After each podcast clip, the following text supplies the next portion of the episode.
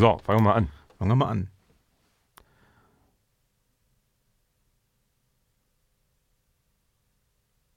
Jetzt hake ich. Ich hatte mir so eine schöne Eröffnung. Geil, ne? Das ist mega gut. Genauso sollten wir eröffnen. Ja. Wie beginnt man eigentlich einen Podcast? Ja, so genau mal so nicht. nicht. Eigentlich kennen wir uns auch mit Anfängen gut aus, aber äh, ja, da, dazu später mehr. ähm,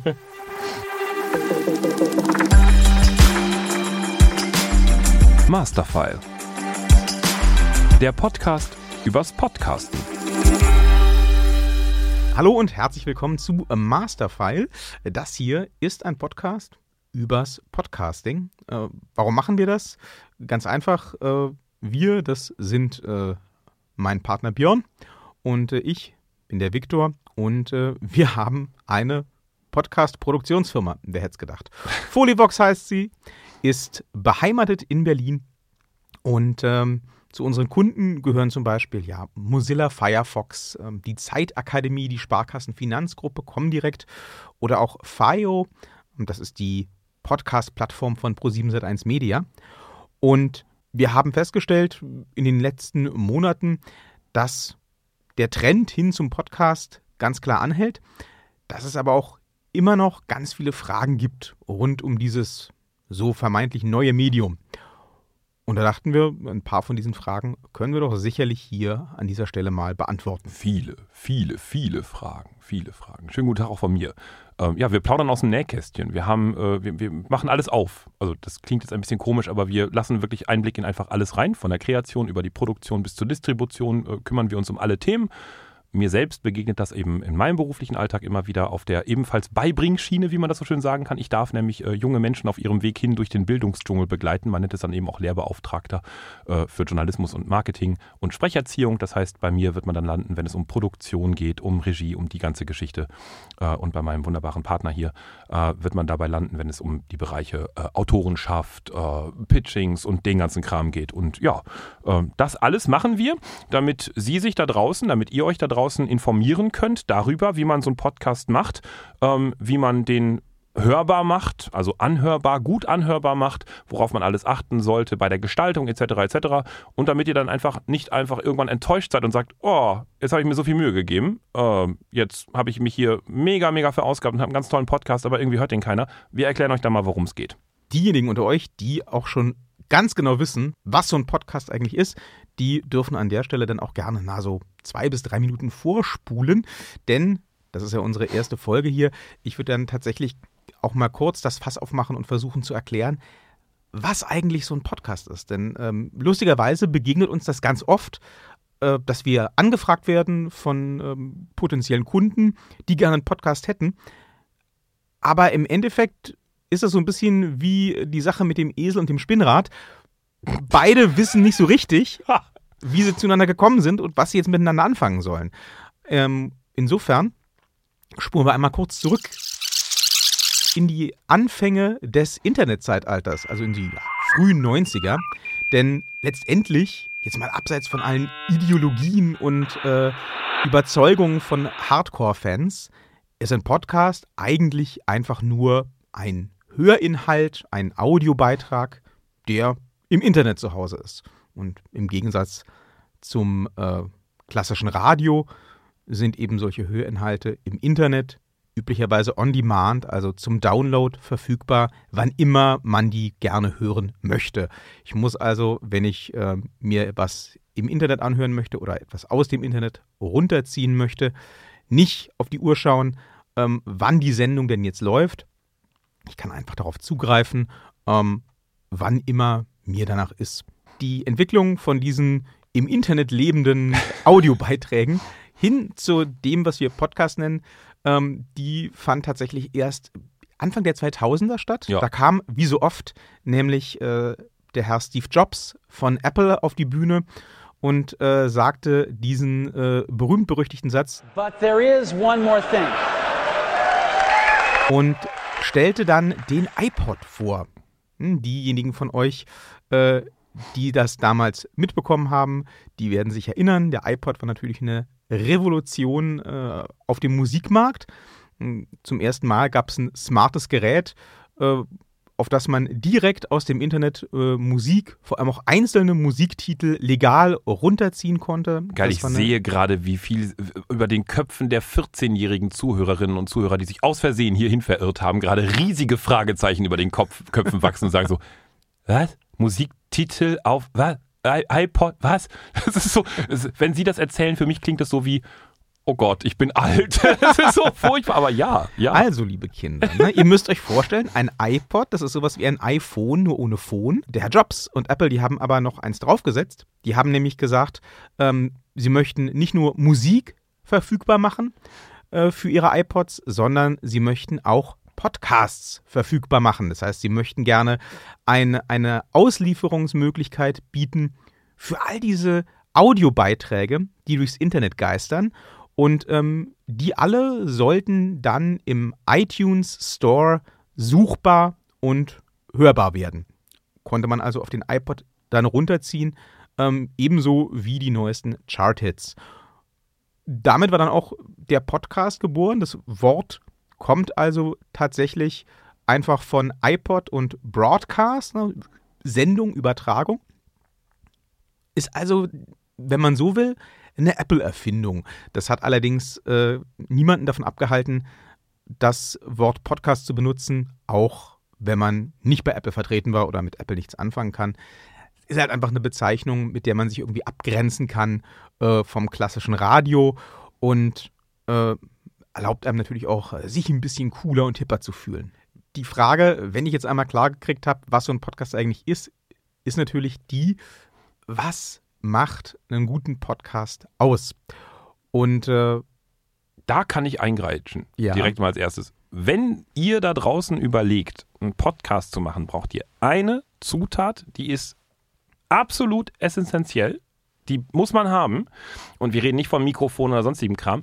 Bevor man einen Podcast macht, muss man erstmal rausgehen und man muss sich einen Autoren oder eine Autorin fangen.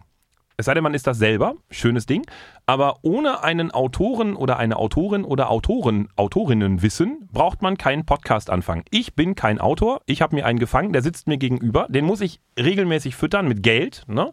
ähm, aber ohne Autor läuft ein Podcast genau gegen die Wand. Das war's dann auch. Also von daher, essentielle Zutat ist Autor, Autorin. Das ist richtig. Äh, warum ist das so? Ganz einfach. So Otto Normalhörer, wenn man den fragt, was er oder sie sich unter einem Podcast vorstellt, stellt sich in der Regel genau sowas vor wie das, was ihr gerade hört. Da sitzen irgendwo in einem Studio oder an einem Esstisch in irgendeiner, in irgendeiner WG äh, zwei oder mehr Leute hinter Mikrofon und labern. Das ist schön. Das kann man machen. Das ist aber eigentlich etwas, ähm, was wir ausdrücklich nicht machen. Insofern ähm, ist dieses Format hier, Masterfile, auch eine ganz große Ausnahme. Ähm, eigentlich machen wir solche Laberformate nicht. Denn, ne, und jetzt äh, muss ich sch- wahrscheinlich schon ganz vielen von euch äh, den einen oder anderen Zahn ziehen, auch wenn es immer mal wieder so Laber-Podcasts gibt, Fest Die- und flauschig, gemischtes Hack, die können wir so an dieser Stelle mal so reinschmeißen. Ihr Genau. kennt die üblichen Verdächtigen. auch wenn es immer wieder so Laber-Podcasts gibt, die mit dem Konzept zwei Freunde sitzen an einem Mikrofon und unterhalten sich, scheinbar total gut ankommen und auch in die Charts kommen und so weiter, lockt ihr damit tatsächlich keinen Hund mehr hinterm Ofen hervor. Ne, Das sind dann die sogenannten Unicorns, also die Einhörner, ähm, die haben Erfolg aufgrund ihrer bereits vor dem Podcast existierenden Bekanntheit und Beliebtheit bei einem großen Publikum. Oder sie haben einfach riesiges Glück, ne? das ist dann quasi der Lottogewinn des Podcasting. Ähm, sie werden irgendwie entdeckt und äh, werden dann bei ganz vielen Leuten auf die Telefone gespült, die dann diese, diese Leute ganz, ganz toll finden. Aber das ist nichts, worauf man mit einem Podcast setzen kann oder setzen sollte. Äh, ihr seht das übrigens auch, wenn ihr gerade aktuell in die Charts guckt, ähm, dass das tatsächlich nicht so funktioniert. Ähm, wir haben jetzt gerade wieder in den letzten Monaten eine riesige Welle an so Promi-Laber-Podcasts gehabt. Ähm, alles, was irgendwie mal Rang und Namen hatte oder gern gehabt hätte, startet einen Podcast. Es gibt einen Podcast mittlerweile von und mit Gerhard Schröder. Es gibt einen Podcast von äh, Thomas Gottschalk. Es gibt einen Podcast von ähm, Bibi und Julian äh, von YouTube. Ich finde das nachvollziehbar, dass man das versucht, aber ähm, was wir ja an der Chartentwicklung tatsächlich sehen, ist, dass das auf Dauer keinen Erfolg hat. Also selbst so A-Namen wie eben Bibi und Julian, ähm, die ja gerade bei der Generation YouTube einfach ganz hoch im Kurs stehen, ähm, können natürlich aufgrund ihrer Bekanntheit mit so einem Lava-Podcast denn mal ein, zwei oder auch drei Wochen charten. Dann sind die vielleicht sogar mal eine Woche auf Platz 1. Dann fällt das aber auch einfach rapide ab. Warum funktioniert das nicht? Ganz einfache Antwort. Mediensprünge. Ne? Also in dem Moment, wo eine Marke, wir reden ja hier bei bekannten Moderatoren von Menschmarken, ähm, wenn eine Marke einen Mediensprung macht, also in dem einen Medium Bekanntheit erlangt hat und dann auf ein anderes Medium springt, beispielsweise eben von YouTube auf Spotify oder auf irgendwas mit Nicht-Video, funktioniert das nicht, ne? weil die Marke, es sei denn, sie hat wirklich ein Konzept dahinter und ist eine lange, lange, lange Entwicklung geplant mit einem extra Format, aber dass solche, solche Mediensprünge nicht funktionieren, ähm, ist langhin immer wieder beweisbar. Als, als Beispiel sei hier genannt, ähm, der Jugendradiosender Fritz beispielsweise hatte vor mehreren Jahren die äh, tolle Idee, die Lochis, damals auch noch mega Hype, ähm, ähm, einfach einzukaufen und ihnen eine Radiosendung zu geben. Ne? Wurde relativ schnell wieder abgesetzt, weil hat keinen Menschen interessiert, weil die Lochis einfach in einem anderen Medium zu Bekanntheit, YouTube, gelangt waren und eben nicht als Radiosendung funktionieren. Das heißt, immer wenn es darum geht, auch in der Firma oder in Zukunft, ich will einen Podcast machen, warum? Weil ich ja schon irgendeine Marke habe, ne? sei es irgendwie, ich bin eine Versicherung oder sei es irgendwie, ich habe eine tolle YouTube-Followerschaft dann muss ich mir sehr klar darüber sein, dass diese Followerschaft sich nicht eins zu eins oder auch nur in großen Teilen umsetzen lässt im Sinne von, ich mache jetzt auch einen Podcast, kommt mal mit rüber. Das funktioniert nicht. Dafür braucht es neue Ideen, neue Elemente, eine ganz neue Herangehensweise.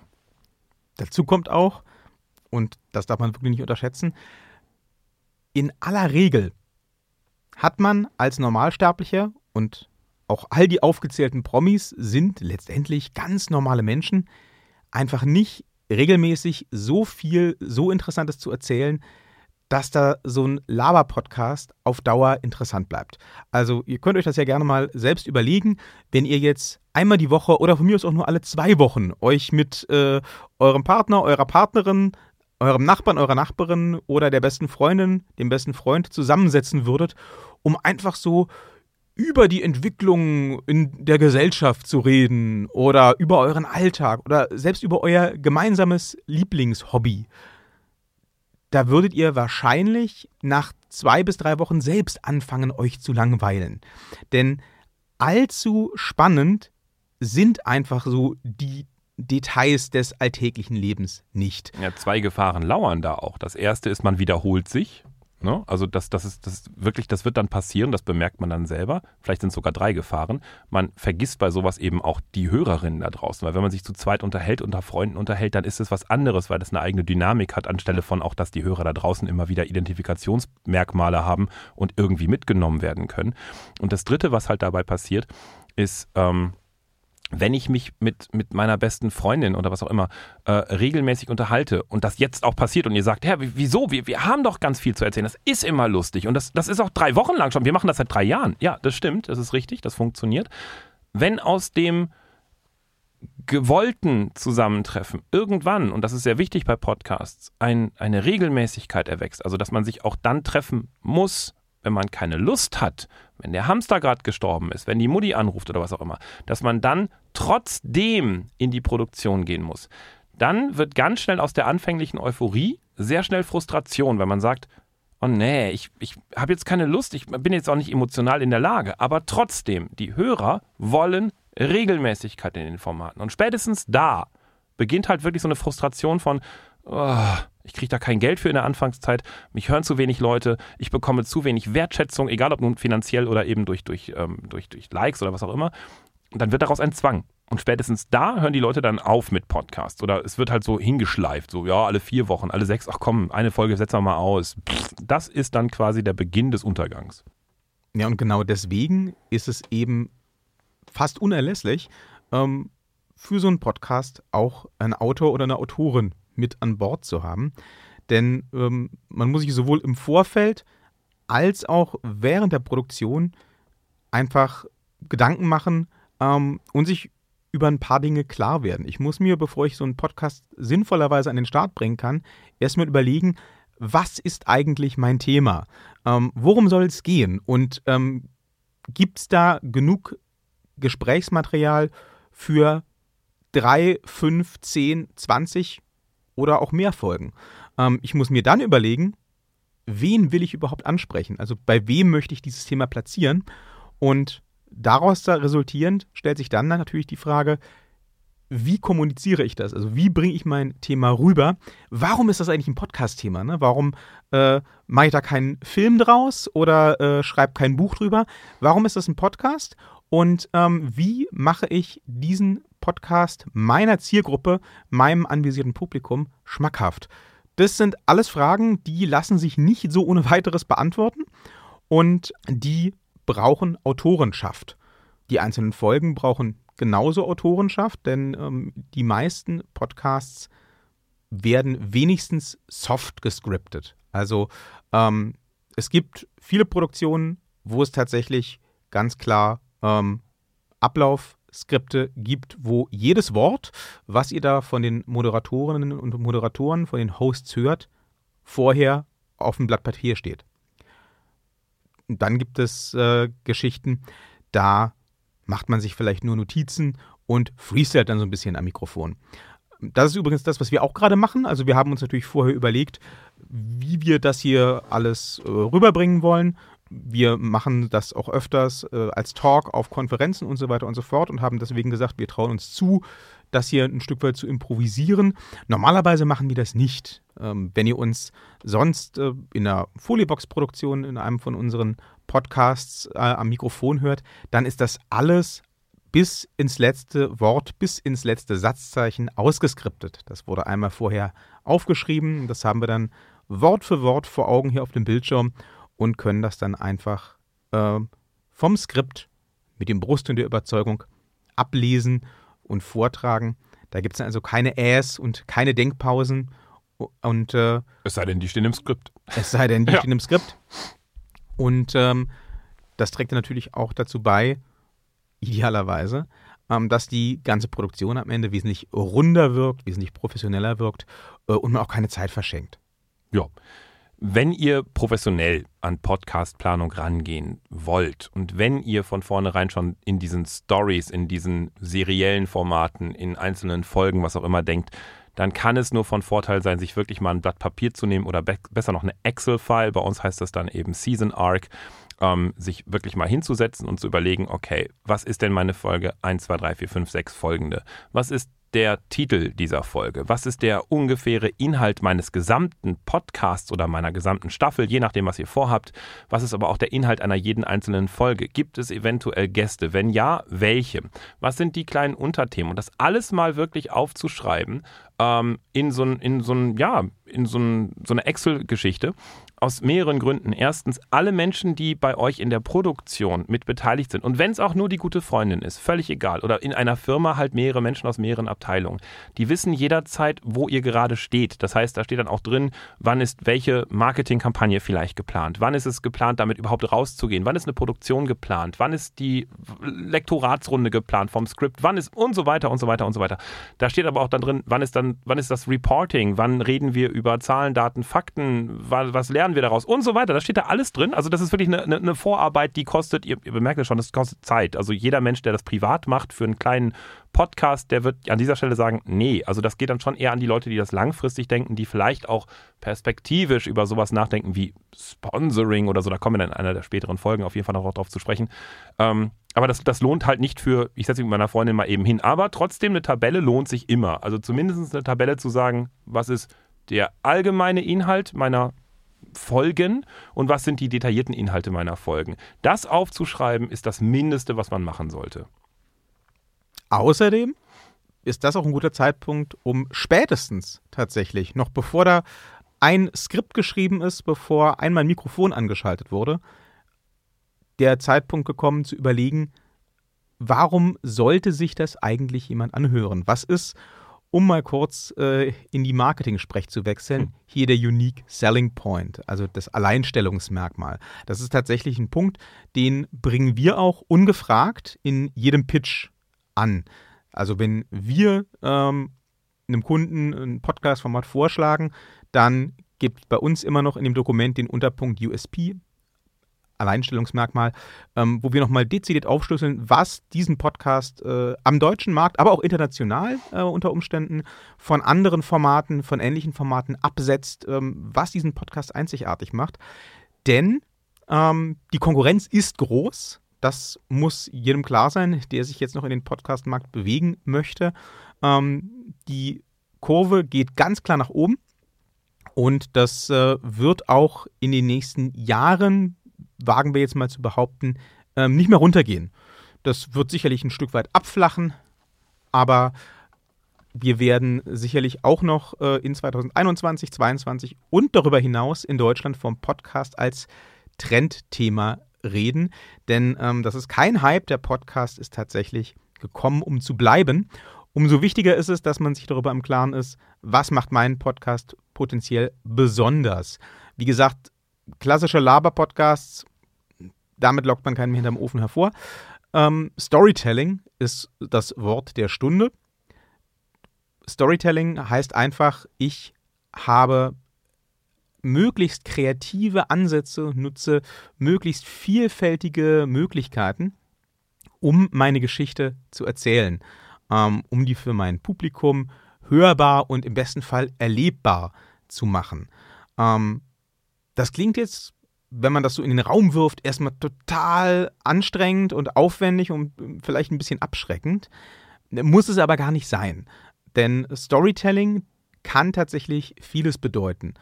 Wir arbeiten zum Beispiel, so die Kunden das äh, wünschen und, und absegnen, ähm, sehr gerne mit ähm, Dramatisierungen, also mit Hörspielelementen. Das heißt, ähm, wenn wir zum Beispiel zu irgendeinem Thema ähm, einen Gast im Studio haben, dann arbeiten wir auch mit O-Tönen und Interviewsegmenten natürlich.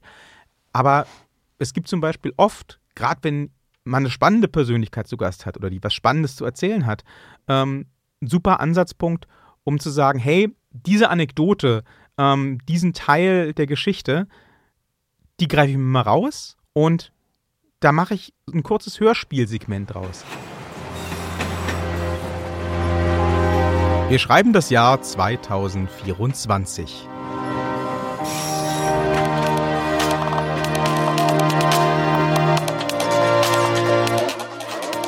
Dann brauche ich Schauspielerinnen, Schauspieler, Sprecherinnen, Sprecher, ähm, die das dann gemäß Skript nachstellen und einsprechen, klar.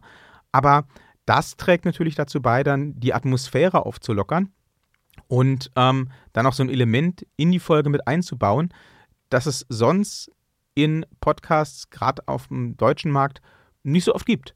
Es muss aber gar nicht so aufwendig sein. Es können auch einfach ähm, kleine Kniffe in der, im Konzept sein, ähm, die einen Podcast zu was Besonderem machen. Der erste deutsche Podcastpreis für das beste Interviewformat ging zum Beispiel im letzten Jahr an Deutschland 3000. Äh, das wird gestaltet und moderiert von Eva Schulz.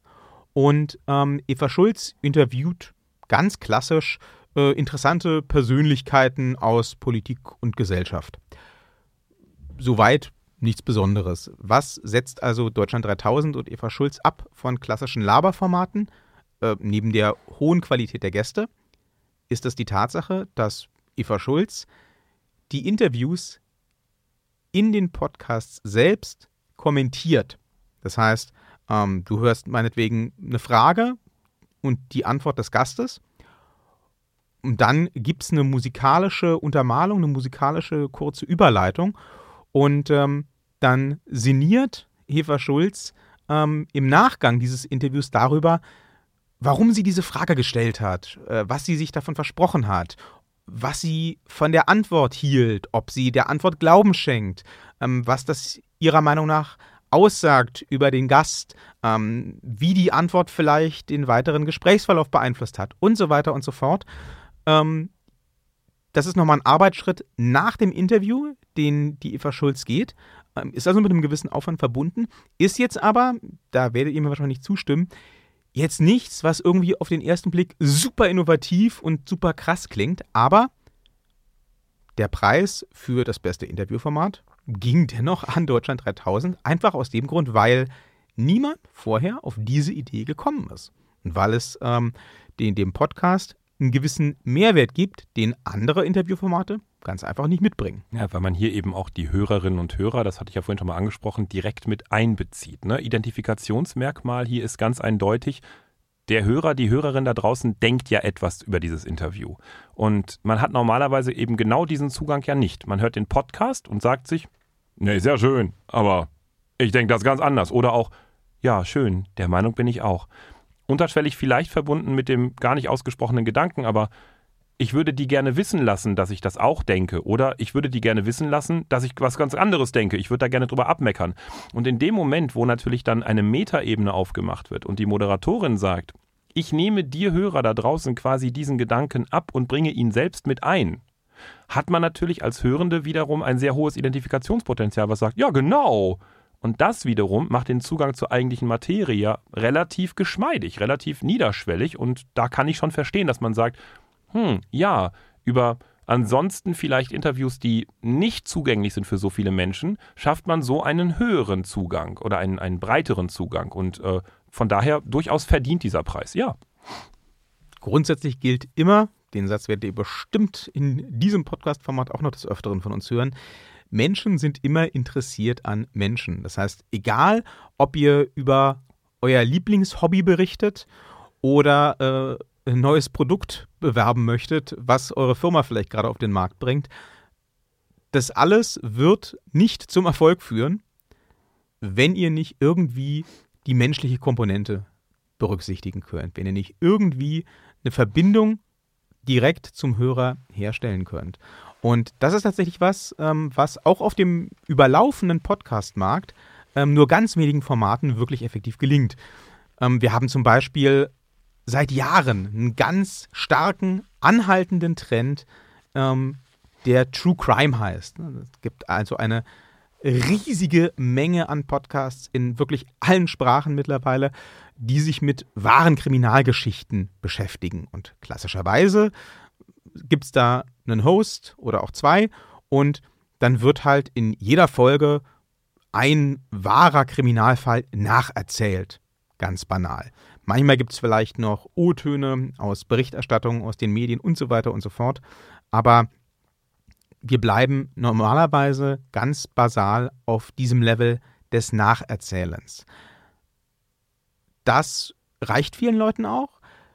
Das wird aber nicht sein, womit man jetzt auf dem True Crime Markt noch irgendwie einen großen Stich machen kann.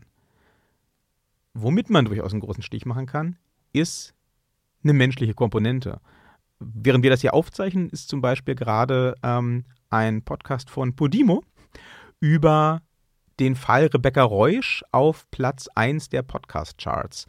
Da kann man sich jetzt fragen, warum? Denn eigentlich sollte man ja meinen, dass über diesen sehr, sehr ähm, stark berichteten Fall, der weiterhin ungelöst ist, mittlerweile alles gesagt wurde. Also wenn ich mich für diesen Fall interessiere, dann weiß ich doch mittlerweile alles, was so ein Podcast mir mitteilen kann, sollte man annehmen. Ist aber nicht der Fall. Denn ähm, was die Journalistinnen, die hier am Werk waren, äh, Lena Niedmeyer und Miriam Arns, machen, ist, dass sie den Fall nicht nur einfach rekonstruieren, sondern sie sprechen mit Beteiligten. Sie sprechen mit den ermittelnden Beamten.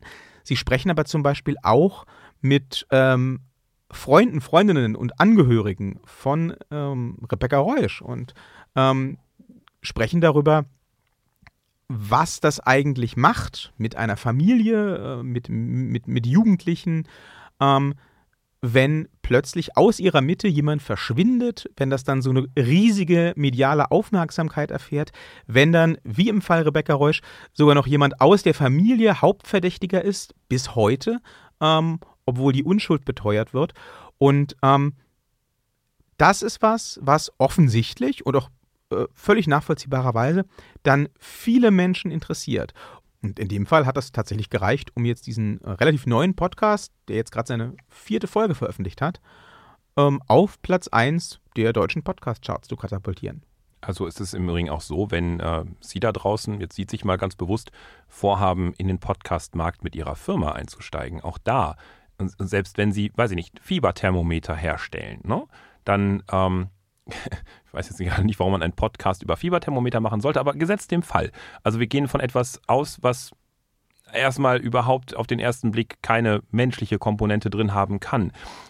So muss es unserer Meinung nach, und das beweisen auch einfach die, die Hitlisten der erfolgreichen Podcasts, immer eine menschliche Komponente darin geben. Das heißt, auch da ist es eine Hauptaufgabe vorab erstmal von einem Autoren oder einer Autorin oder einem Autorenteam, eine Story herzustellen, zu gucken, wo man es menscheln lassen kann. Was verbindet mein Fieberthermometer? Ne?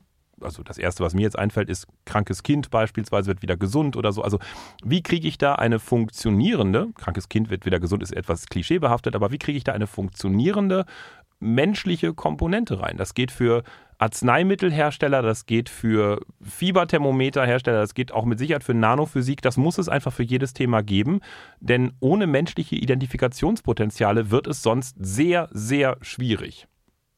Was auch besonders wichtig ist, gerade für ähm, Unternehmen und für Marken, ist, ähm, wenn ihr oder sie oder was auch immer ähm, einen Podcast startet, um Produkte zu bewerben, um die Markenbekanntheit zu stärken, das ist alles völlig nachvollziehbar und legitim. Das Ganze darf aber niemals beim Hörenden als klassische Werbung ankommen. Denn das funktioniert auf dem Podcastmarkt ganz genau null. Wenn also die Idee ist, ich möchte einfach äh, das neueste Fieberthermometer, das neue Automodell oder äh, die neue Klimaanlage, die wir jetzt auf den Markt bringen, möglichst, äh, möglichst breit bewerben, dann kann man sicherlich überlegen, äh, ob man eine Werbeanzeige in irgendeinem relevanten Podcast schaltet, aber den eigenen Podcast als reine Werbeplattform zu verstehen, ist absolut nicht erfolgversprechend. Das kriegen Leute nämlich durchaus mit und ähm, dann stellt sich ganz schnell der gegenteilige Effekt ein, nämlich dass Leute sagen, ähm, ich, ich soll hier manipuliert werden, man suggeriert mir, ich bekomme einen tollen Podcast geliefert, aber eigentlich ist das alles Werbung für dieses blöde Fieberthermometer. Mhm. Jetzt kaufe ich das erst recht nicht. Ja. Ich habe das Gefühl, hier wird meine Zeit verschwendet. Das darf nicht passieren. Ähm, deswegen ist es einfach angesagt, äh, im Bereich ähm, der Geschichtenfindung auch gerne mal ein bisschen außerhalb der Box zu denken um hier mal dieses englische Sprichwort ganz furchtbar schlecht zu übersetzen. ähm, wir haben zum Beispiel ähm, eine Anfrage gehabt letztes Jahr von der Comdirect, ähm, der Internetbank, ob wir für die mit denen einen Podcast gestalten könnten rund um Finanzthemen für junge Erwachsene, Berufseinsteiger. Und ähm, wie wir so sind, wir sind immer gerne großzügig mit der Ehrlichkeit, hm. haben wir gesagt, ähm, das können wir machen. Ihr müsst euch bitte von Anfang an darauf einstellen, dass hören dann 17 Menschen, davon werden 13 aus dem Unternehmen kommen. Da herrschte dann erstmal kurze Irritation. ähm, dann kam aber dankenswerterweise die Gegenfrage schnell zurück, was können wir denn machen, damit das mehr als 17 Leute hören? Ja, was jetzt mittlerweile entstanden ist, ist eine Podcast-Produktion namens Wir waren Detektive. Die erste Staffel ist jetzt mit fünf Folgen abgeschlossen. Ist bei allen gängigen Podcast-Anbietern im Angebot. Und ähm, Wir waren Detektive ähm, ist ein gemischtes Fiction-Non-Fiction-Format. Das heißt, ähm, wir haben einen Hörspielteil in jeder Folge. Hier wird ein Krimi erzählt, eine Fortsetzungsgeschichte. Ähm, stilistisch ganz bewusst angelehnt an ähm, Krimi-Hörspiele, die viele von uns sicherlich in ihrer Kindheit gehört haben. Die drei Fragezeichen seien da genannt, TKKG, Fünf Freunde und so weiter. Und wir haben einfach in diesem Hörspiel mal die Frage gestellt, wie wäre das wohl, wenn so Jungdetektive erwachsen würden? Wenn die also dasselbe durchmachen würden, dasselbe erleben würden wie wir, ne, die ehemals treuen Hörerinnen und Hörer. Ähm, wie, wie würden die in der realen Welt, in der Erwachsenenwelt wohl zurechtkommen? Hallo Herr Arndt, lang nicht gesehen. Moment mal. Theo? Das gibt's doch nicht. Du musst dringend mal wieder zum Friseur, mein Lieber. Nimm dir ein Beispiel an den äh, bezaubernden jungen Damen. Sollten wir nicht lieber über was anderes reden, Herr Arndt? Zum Beispiel? Zum Beispiel über Chris und darüber, was Sie wissen. Moment, Moment. Was wird denn das jetzt? Ein Detektiv-Revival? Hm, ganz schlechte Idee, Lea. Da ist eine sehr schöne Geschichte daraus entstanden, die ich auch schreiben durfte. Äh, ein sehr schöner kleiner Krimi. Und ähm, in jeder Folge dieser Krimi-Geschichte werden Finanzfragen meist nur ganz am Rand einmal angeschnitten. Da wird im Idealfall Neugier bei den Zuhörenden geweckt. Denn im Nachklang des Hörspiels, im Anschluss an den Hörspielteil, gibt es in jeder Folge dann auch einen redaktionellen Teil, wo ganz klassisch ähm, mit Experten, Gästen diese Finanzthemen dann einmal kurz aufgearbeitet werden. Wer da keine Lust drauf hat, wer nicht interessiert ist an den Finanzthemen, der kann sich auch einfach nach dem Hörspielteil aus der jeweiligen Folge verabschieden. Das ist mitgedacht. Dann hat man auf jeden Fall trotzdem als Hörender hoffentlich äh, eine positive Assoziation zur Comdirect gewonnen, denn die tritt ja als Presenter des Podcasts auf. Das Ganze wird aber zu keiner Zeit werblich oder aufdringlich oder manipulativ. Und das ist super wichtig. Wir sind auch tatsächlich, ähm, also die Comdirect ist tatsächlich mit diesem Podcast von Anfang an ähm, auch als Hörspiel-Podcast rausgegangen. Da ging es nie darum, an erster Stelle zu sagen, hier Finanzinformationen, sondern es ging darum zu sagen, hier cooles Krimi-Hörspiel. Wenn du früher Kassettenkind warst, hör hier mal rein, coole Sache. Äh, die Finanzinformationen, das Werbepotenzial stand da völlig im Hintergrund, ähm, sehr bewusst. Und äh, das hat sich gelohnt, denn ähm, wir waren mit diesem Podcast tatsächlich ähm, über Wochen in den Top 10 der meistgehörten fiktionalen Podcasts in Deutschland auch einige Zeit auf Platz 1, haben also da viele, viele Hörerinnen und Hörer anlocken und gewinnen können für die Comdirect. Und ähm, das ist, glaube ich, ein sehr guter Beweis dafür, dass es sich lohnt, bei der Geschichtenfindung auch durchaus ein bisschen ähm, kreativer zu sein, ein bisschen weiter zu denken, als eben nur den üblichen Laber-Podcast in Betracht zu ziehen. So, in diesem Sinne äh, habt ihr hoffentlich jetzt schon ähm, viele Ideen entwickelt, was euren Podcast ganz besonders machen könnte. Wenn nicht, dann äh, fühlt euch natürlich frei, euch jederzeit an uns zu wenden. äh, wir sind für alle Anfragen immer gerne offen. Hello at folivox.com. Das ist richtig, das ist die E-Mail-Adresse zum Glück.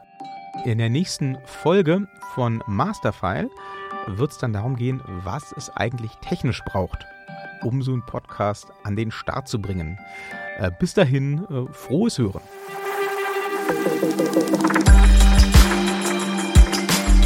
Masterfile.